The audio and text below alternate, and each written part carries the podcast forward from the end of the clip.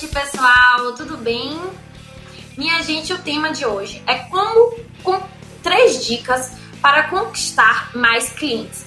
Eu acredito na verdade, recebo mil mensagens de vocês sempre nessa intenção, sempre dizendo que quer mais clientes. Qual é a dor da advocacia hoje? Além das questões relacionadas a valores que estão diretamente ligados né, à questão do cliente. Então, eu sempre recebo, Gabriela, qual é o meu problema? Meu problema é clientes. Qual é a sua dor hoje? Qual é a sua questão na advocacia? Ah, a minha questão é clientes. Eu preciso de quê? De mais clientes. Então, é fato notório que é uma das maiores dores dos advogados, de advogados iniciantes, não só de advogados iniciantes, de todo qualquer advogado. Por isso, eu quero compartilhar com vocês três dicas que eu utilizei na minha vida. E além dessas três dicas, eu vou dar várias outras dicas bônus aqui de como eu consegui conquistar mais clientes. Galera, seguinte, para começar o conteúdo dessa live aqui, já comecei um pouquinho atrasada, eu quero falar a primeira coisa para vocês, que na minha opinião é a questão mais importante quando alguém fala de quero clientes. Gabriela, eu preciso de mais clientes. Você sabe quem é o seu cliente? Né? Não adianta querer tudo, não adianta querer qualquer cliente. Quem é o seu cliente? Você sabe quem é ele? Porque a gente precisa criar uma persona do nosso cliente, né? Inclusive, existem potenciais clientes que a gente pode saber quem é esse cliente. Eu vou dar exemplos práticos aqui para vocês hoje de como é que vocês identificam que, quem é seu cliente. Então, poxa, Gabriela, eu quero mais clientes. Como é que você vai conseguir traçar estratégia para você conseguir conquistar o seu cliente se você sequer sabe quem é o cliente? Né? Então, lição 1 um aqui que vocês vão colocar em prática, e eu adoro falar isso. Primeira coisa, qual é o serviço que você presta? Porque não é qualquer cliente, né? Então você presta um serviço e vai ter um cliente que vai estar interessado no serviço que você presta. É, não adianta você dizer que você presta todo tipo de serviço, porque se você presta todo tipo de serviço e você aceita todo tipo de cliente, você vai continuar que nem todos esses advogados que estão nadando na mesma maré e que estão insatisfeitos com o cenário da advocacia, certo? Então, é, qual é o serviço que você presta? Papel e caneta. Gabriela, qual é o serviço que você presta? Ah, eu, Gabriela, presto um serviço de uso capião extrajudicial. Aí eu vou aqui escrevo uso capião extrajudicial, certo? Bom, aí logo na sequência eu vou falar assim, poxa, eu presto esse serviço de uso capião extrajudicial. Quem pode ser o meu cliente de uso capião extrajudicial? E vocês escrevem o serviço e vocês escrevem cliente, certo? Serviço e cliente. E aí vocês vão dizer o seguinte: Oi, quem pode ser meu cliente de uso capião extrajudicial? Quem é o meu cliente? Ah, Gabriela, qualquer pessoa que tem um imóvel irregular pode ser meu cliente, tá? Mas se você quer traçar uma estratégia para conseguir conquistar esse cliente, você precisa saber quem é ele, certo? Então eu vou dar um exemplo básico aqui para vocês, inclusive um exemplo prático aqui dentro do meu escritório. Eu fiz um uso capião extrajudicial de um imóvel em condomínio edilício. Um uso extrajudicial de um imóvel em condomínio edilício é um, um, muito mais fácil você fazer do que um imóvel em terreno, por vários motivos. Por exemplo, um uso capião extrajudicial de imóvel em condomínio edilício não tem necessidade de planta, é, de memorial descritivo e de ART, né, do, do, anotação de responsabilidade técnica do profissional. Então, só por conta disso ele já se torna um procedimento um pouco mais simples, né? O síndico dá a anuência dele ali, então assim, é, o procedimento é bem mais célere, bem mais tranquilo do que um procedimento de uso capião de um terreno, por exemplo, que pode ter até alguma questão com relação à metragem, enfim. Então eu tenho um cliente lá. Por que, que eu tenho um uso capião extrajudicial nesse, nesse condomínio edilício? Nesse caso especificamente, a incorporadora faliu, sumiu, não existe nada, ela não otorgou as escrituras nesse condomínio. E todas as pessoas que adquiriram apartamentos ali naquele, naquele condomínio têm problemas com relação à regularização da propriedade. Eu consegui resolver, peguei esse cliente e consegui re resolver a questão dele através da uso capião extrajudicial.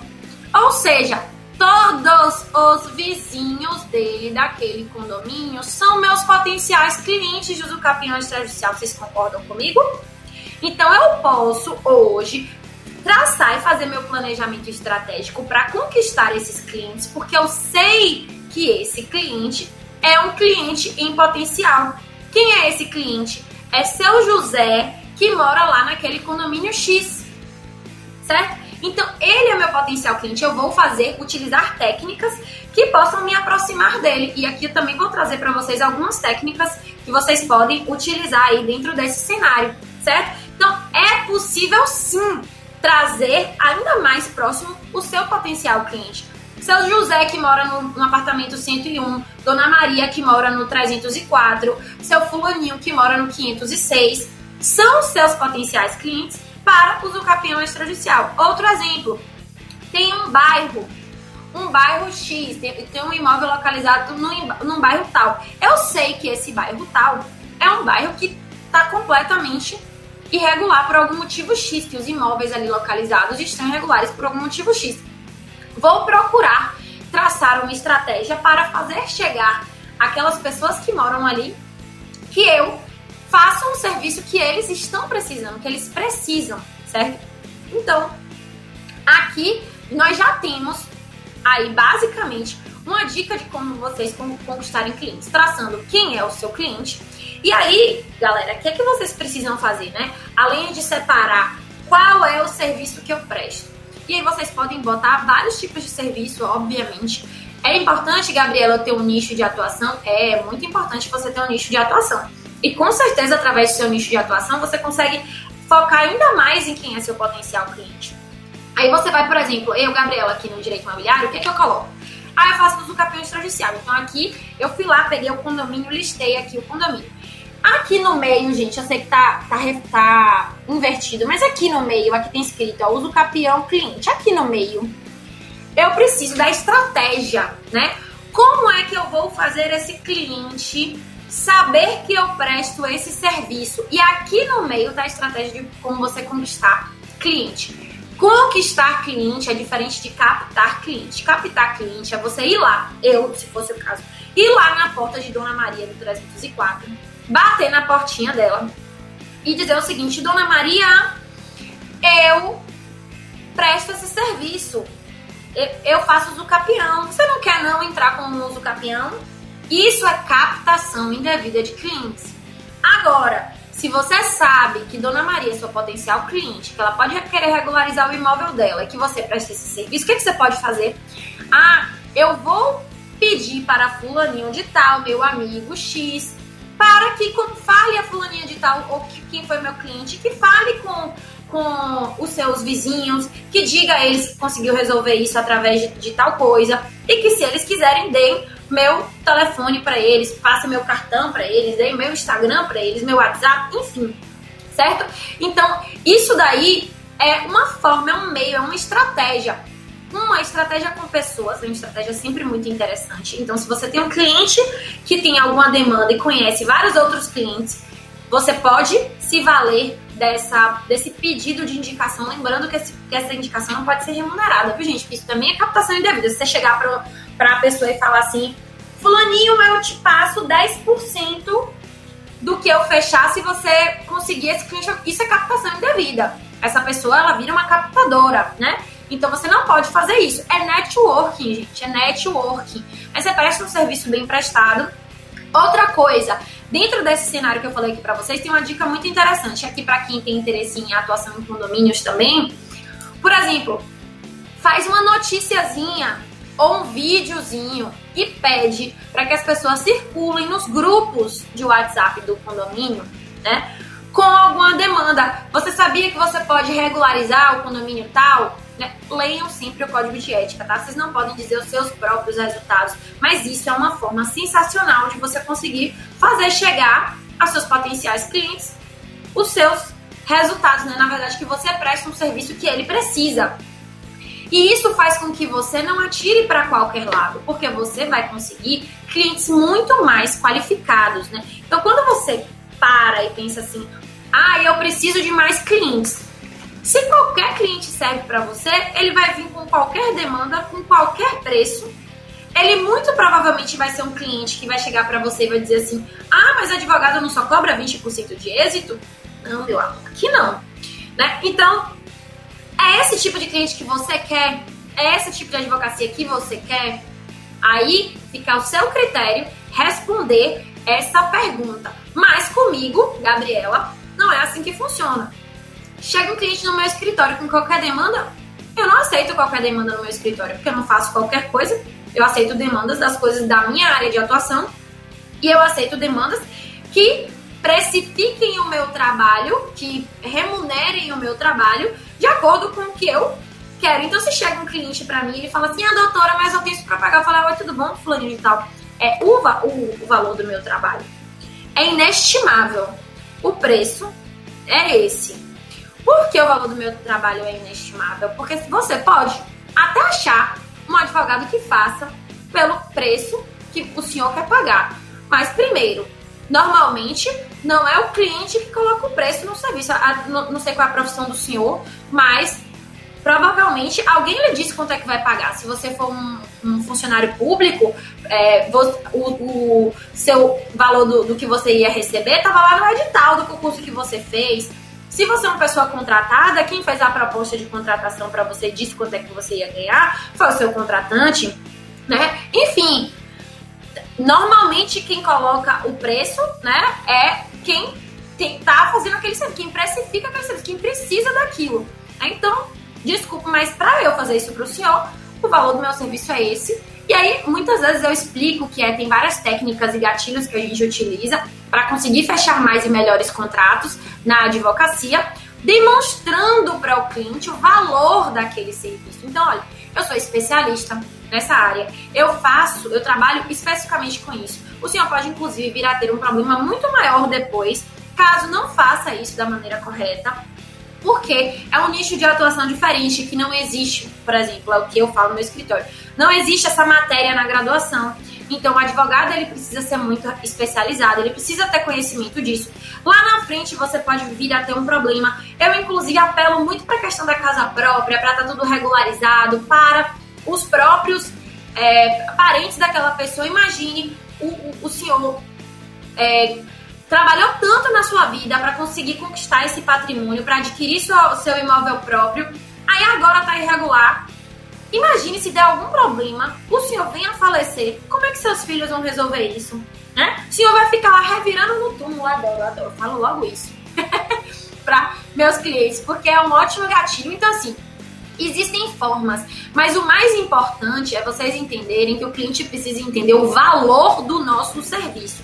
Para mim, faz toda a diferença na advocacia. E é por esse motivo que existem muitos advogados que não se destacam, porque eles não conseguem enxergar que a advocacia mudou, que nós temos uma quantidade muito maior de advogados que existia antigamente e que, assim como as empresas, por exemplo, têm as técnicas delas de se destacarem, de serem conhecidas, de estarem essas pessoas, os advogados também precisam fazer isso, só que, obviamente, atentando para todas as, todas as regras estabelecidas pelo Conselho de Ética, afinal de contas, teu nome é teu maior patrimônio. Você não vai querer ser reconhecido como advogado antiético, né?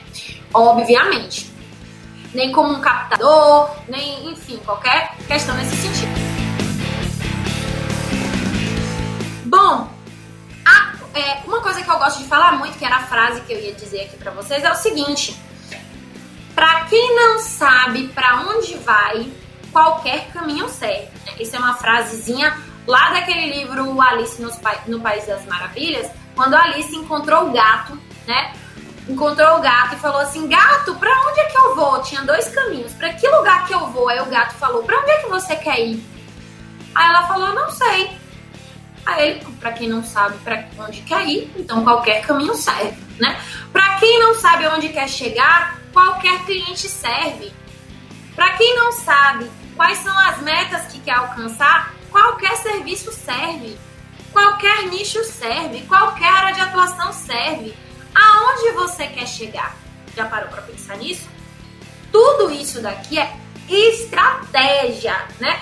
A gente não pode abrir um escritório ou pegar a nossa carteirinha da OAB e ficar esperando o cliente cair no nosso colo, porque ele não vai cair no nosso colo, né? A gente precisa se valer e utilizar técnicas para conseguir conquistar esse cliente. E, e cliente conquistado é garantia de resultado bom para você, para o seu nome. Eu digo que o cliente é nosso maior marketing, o resultado do cliente é o nosso maior marketing. É o nosso nome e outra é a nossa satisfação pessoal em resolver aquela demanda daquele cliente. Certo? Então, gente, dica aqui para vocês saibam quem é o seu cliente.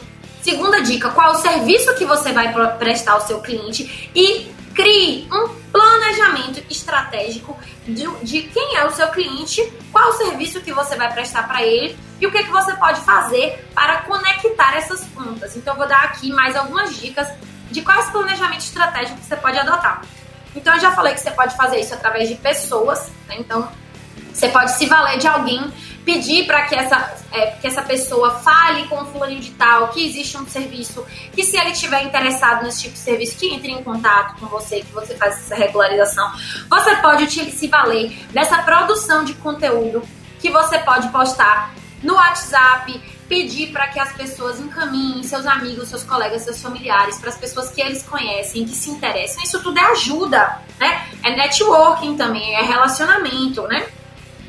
Quando você, quando existirem grupos de determinadas coisas, que é o que mais tem, né? Grupos de determinadas coisas, pede para alguém mandar aquilo que você escreveu ou que você gravou, que pode ser um conteúdo escrito, pode ser um card, pode ser um texto, pode ser um vídeo, para aquele grupo, certo? Lembrando que esse conteúdo tem que ter, é, que, esse, que essa publicação, enfim, que você vai fazer, tem que ter, o conteúdo dela precisa ser meramente informativo e educacional. Se você convidar alguém a fazer algo, infração ética. Se você colocar dados que você não pode colocar, por exemplo, seu telefone, infração à ética, certo? Então, leiam o código de ética. Primeira coisa. Outras dicas. Redes sociais, mídias sociais. Ah, Gabriela, eu não tenho perfil para mídias sociais. Ok, não tem problema. Existe, existem perfis e perfis de pessoas. É óbvio que o mundo está na internet. Se o advogado está na internet, pessoas buscando serviços você não está lá onde a pessoa está buscando serviço. Como é que você vai conseguir isso? Você vai continuar exercendo um modelo físico. Não que isso não dê certo. Isso dá certo. É de perfil? É. Ah, Gabriela, eu tenho um perfil pessoal e eu não quero ter um perfil profissional. Não esqueça de postar as coisas no seu perfil pessoal para que as pessoas que te têm ali se lembrem que você é advogado, que você é advogado daquela área X. Por mais que você não queira se expor, que você não queira virar um blogueiro jurídico, por mais que você não queira virar um, um, Instagram, tem um Instagram do escritório, é que eu particularmente acho um saco o Instagram do escritório, me perdoe aí quem tem, mas eu acho super, acho nada interessante, na verdade. Porque o que, que leva alguém a seguir um Instagram de um escritório de advocacia? Vocês já pararam para pensar nisso? Vocês pararam para pensar que a pessoa, uma pessoa segue outra porque ela acha aquele conteúdo interessante por algum motivo, né?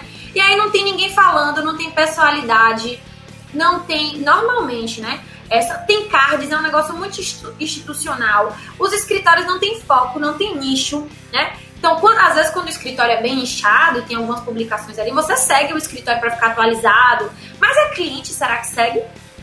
Poucos, né?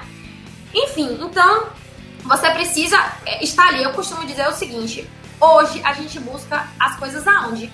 Quando você quer saber, assim, qualquer coisa, ah, profissional de tal área é, ah, eu quero um arquiteto, eu quero um engenheiro, eu quero comprar tal coisa. O que, que você faz? Você coloca no Google, né? E aí, quando você coloca no Google, aparecem lá aquelas páginas todas daquelas pessoas. Aí vejam só, se hoje nós já buscamos tudo no Google e as gerações que estão vindo vão fazer isso muito mais, que são gerações muito mais tecnológicas do que a nossa. Se elas estão procurando tudo na internet e você não está lá, como é que você vai ser encontrado? Veja que pode ter alguém que quer um serviço, que precisa de um serviço que você presta e você pode ser escolhido, mas você não está lá. Sabe lá Deus o que, que passa na tua cabeça, né? mas você não está lá. Como é que o cliente vai lhe encontrar? Já parou para pensar nisso? Então, nem que você tenha uma página é que você possa. É importante que você alimente periodicamente, mas que você tenha uma página, um blog, um site, ou que você tenha aquele Google Meu Negócio, né? Que mostra lá endereço do escritório, se você tiver um escritório, enfim. Isso é muito importante porque, porque as pessoas buscam as coisas na internet. Então, saiba quem é seu cliente, saiba quem é o serviço que você presta, esteja também aonde seu cliente lhe procura. Eu, inclusive, tenho um exemplo muito bacana que eu, que eu vi até é, na questões de, de pesquisas de internet, de cursos, de coisas que eu fiz, que é o seguinte, tem uma, a gente tem uma crença limitante, né? De achar que as coisas são como elas são e que nós não vamos mudar essas, essas coisas, ou seja, nós temos uma crença limitante que a advocacia tem muita gente, a o, tá difícil de ganhar dinheiro. Isso é crença limitante, né? Isso são, de repente, até objeções que lhe impedem de crescer na vida. E aí as pessoas têm esse costume de falar o seguinte, por que, que eu vou estar na internet se meu cliente é um cliente que não está na internet? Por exemplo, Pessoas que atuam com direito previdenciário. Você pode pensar assim, ah, direito previdenciário. Como é que eu vou estar na internet se meu cliente é um idoso que não pesquisa as coisas na internet? Ledo engano. Né? Quantas pessoas estão efetivamente na internet? Quantas pessoas estão buscando para sua avó, para seu avô, para seu tio, para seu pai, para sua mãe questões na internet encontram um advogado, um escritório de advocacia especializado? Quantas pessoas estão procurando uma aposentadoria é, por invalidez, por alguma coisa? Gente que tá na internet hoje, que acessa Facebook, que acessa Instagram, que pesquisa as coisas no Google. Um dos maiores escritórios de advocacia do Brasil de previdenciário é 100% digital e fecha os clientes pela internet. Então, vejam que isso é crença limitante. A gente tem que se livrar desses pensamentos que fazem com que a gente não cresça, certo? Então, nada melhor do que estar na internet produzindo conteúdo. Ah, Gabriela, não quero estar no Instagram. Crie um blog, crie um, um site do seu escritório onde você vai postar notícias, onde você vai postar é, coisas atuais, julgamentos atuais, novidades com relação à sua área de atuação onde você vai se promover, inclusive a doutora tal, o doutor tal, foi para um evento X, participou do congresso tal, ganhou o título tal, fez tal coisa. Isso é marketing pessoal, certo? E isso, obviamente, faz com que o cliente se lembre, contrate ou dá ainda mais credibilidade àquele advogado.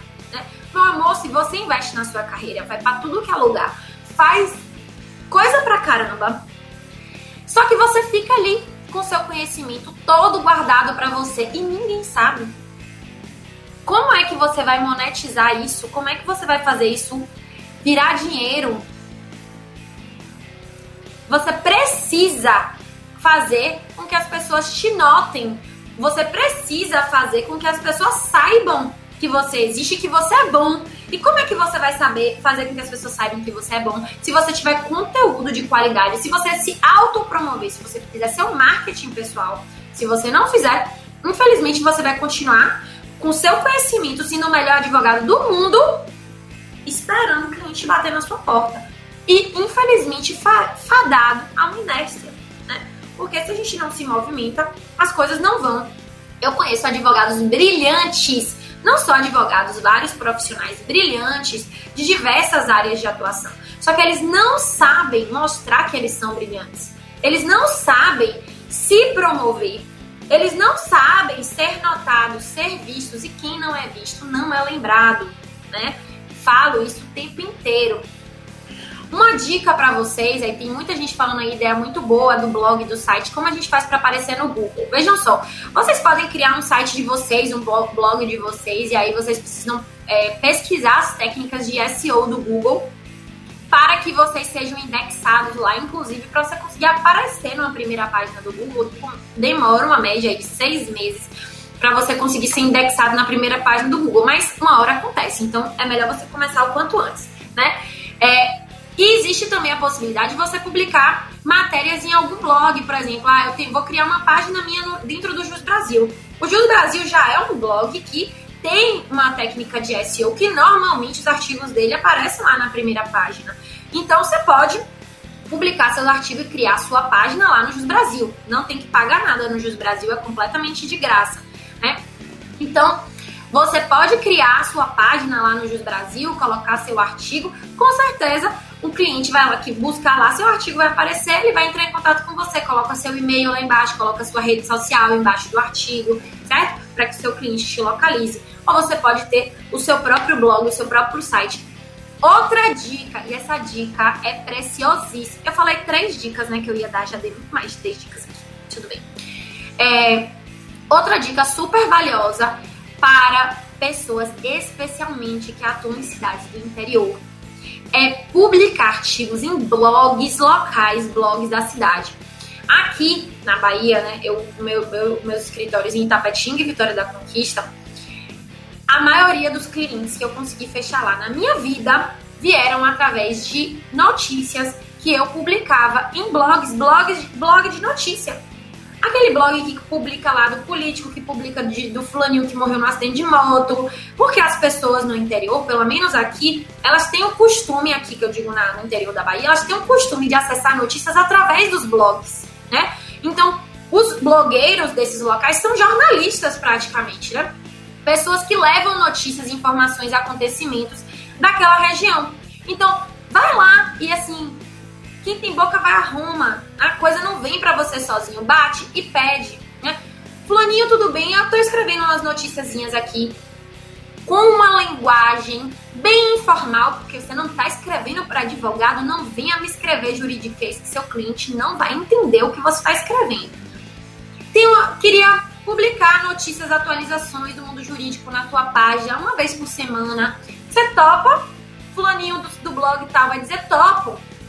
E aí, minha gente, maravilhosa oportunidade para você conseguir conquistar mais é, e melhores clientes, né? Porque os clientes vão vir dentro daquela área, dentro daquilo ali que você publicou, eles vão vir interessados naquilo que você publicou. Mas a dica chave para você publicar conteúdo, tanto no Juiz Brasil quanto no blog, é que vocês têm que lembrar que vocês estão escrevendo para o cliente.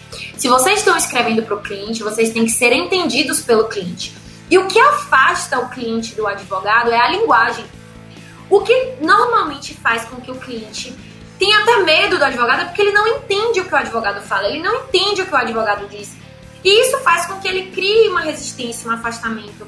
Quando você torna a sua linguagem mais simples, mais acessível, você torna inclusive o seu contato com o seu cliente mais humano mais próximo, você desmistifica aquela figura do advogado intocável e traz o cliente para perto de você. E assim, com certeza, você consegue conquistar mais clientes. Eu tenho clientes aqui na empresa, eu ou aqui no escritório, clientes, pessoa jurídica. Vocês terem uma noção, tem clientes que eu conversei com eles lá muito tempo atrás. E aí o cliente acabou, enfim, ah, por algum motivo fazendo optando por fazer outras estratégias e aí esse cliente é, retornou, um cliente pessoa jurídica enorme, uma multinacional. É, retornou, é, a pessoa me ligou e falou assim: Oi, Gabriela, tudo bem? Fulaninha da empresa tal, você tá lembrada de mim? Eu, Oi, Fulana, tô lembrada assim, como é que tá? E essa situação na pandemia, tá tudo bem? Espero que esteja todo mundo bem. Empresa tá funcionando em home office, como é que tá?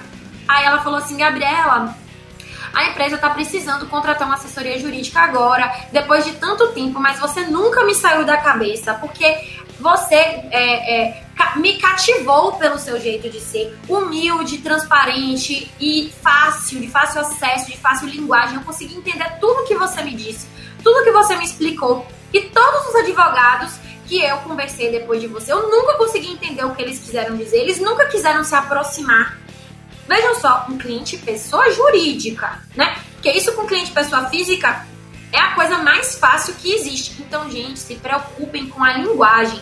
Para você conquistar clientes, você precisa ser entendido pelo seu cliente. A advocacia tem mudado cada vez mais. Você acha que o cliente vai querer contratar aquele advogado lá que está no pedestal, que ele acha que ele nunca vai conseguir acessar aquele advogado, ou uma pessoa que ele entende, que ele compreende, que ele sabe que aquela pessoa é autoridade, porque ele sentiu firmeza no que a pessoa fala, porque ele conseguiu criar essa conexão com aquele advogado. Com certeza, segunda opção, né, gente? Com certeza pela aproximação, com certeza pela linguagem simples. Então vai escrever no Jus Brasil, vai escrever num blog local, pelo amor de Deus, linguagem simples. Eu já sofri muito preconceito, muito preconceito de advogados que achavam que o meu conteúdo era superficial, porque eu estava escrevendo para o cliente, eu não estava escrevendo para o advogado, certo? Então, esqueçam dessa questão de preconceito com advogados, saibam para quem você quer falar. Quando eu quero escrever para advogados, eu vou publicar uma questão com conteúdo para advogados. Quando eu quero escrever para o cliente, eu vou publicar com a linguagem direcionada para o meu cliente. E esse advogado que me critica porque eu estou publicando algum conteúdo com a linguagem super simples, o dinheiro está entrando no meu bolso, né? Não é no dele. Então, quem tá E não é só por dinheiro, não, gente. Quem tá conseguindo resolver a demanda daquele cliente, quem tá conseguindo ajudar alguém a resolver um problema, sou eu. Então, pode ser cada um de vocês. Só que a gente precisa se livrar dessa coisa ridícula que criaram de seriedade na advocacia, de ai, para eu ser um bom advogado, eu preciso falar difícil. Ah, para ser um bom advogado, eu tenho que ser distante, eu tenho que ser frio, eu tenho que ser inacessível, eu preciso ser sério, eu preciso ser. É, publicar coisas com palavras difíceis. Se eu falar simples, se eu falar fácil, se eu for até superficial, porque dependendo da pessoa que você fala, você precisa ser superficial. Como é que eu vou escrever um assunto para um promitente comprador, por exemplo, de um imóvel sobre e eu vou falar sobre incorporação imobiliária? Não dá. Você precisa ser superficial né? Porque para ser entendido, porque a pessoa precisa da coisa superficial. Se você vai escrever para um cliente que tem uma demanda mais complexa, você pode escrever mais complexo. Agora, eu vou escrever para um cliente de uso capião extrajudicial. Eu vou ficar colocando lá ato notarial de uso capião extrajudicial. Confrontantes, assinatura de confrontantes. Que você acha que o cliente vai saber o que é isso? Precisa o cliente simplesmente precisa saber que existe uma forma extrajudicial dele regularizar a propriedade dele. Ponto. É isso que ele precisa saber. E isso é raso. Mas o cliente não precisa saber o conteúdo jurídico, quem precisa ter e saber o conteúdo jurídico é você. Então se desprenda dessa bosta desse preconceito que criaram na advocacia. Porque para conquistar clientes, você precisa ser visto por eles e precisa ser entendido por eles. E para ser entendido por eles, você não pode ficar se comunicando como um advogado sério e cheio de data máxima vênia para lá e para cá, ok? Muito obrigada a todos vocês pelo comparecimento. Me ajudem a divulgar esse conteúdo por aqui. Beijo grande, gente. Até mais. Tchau, tchau.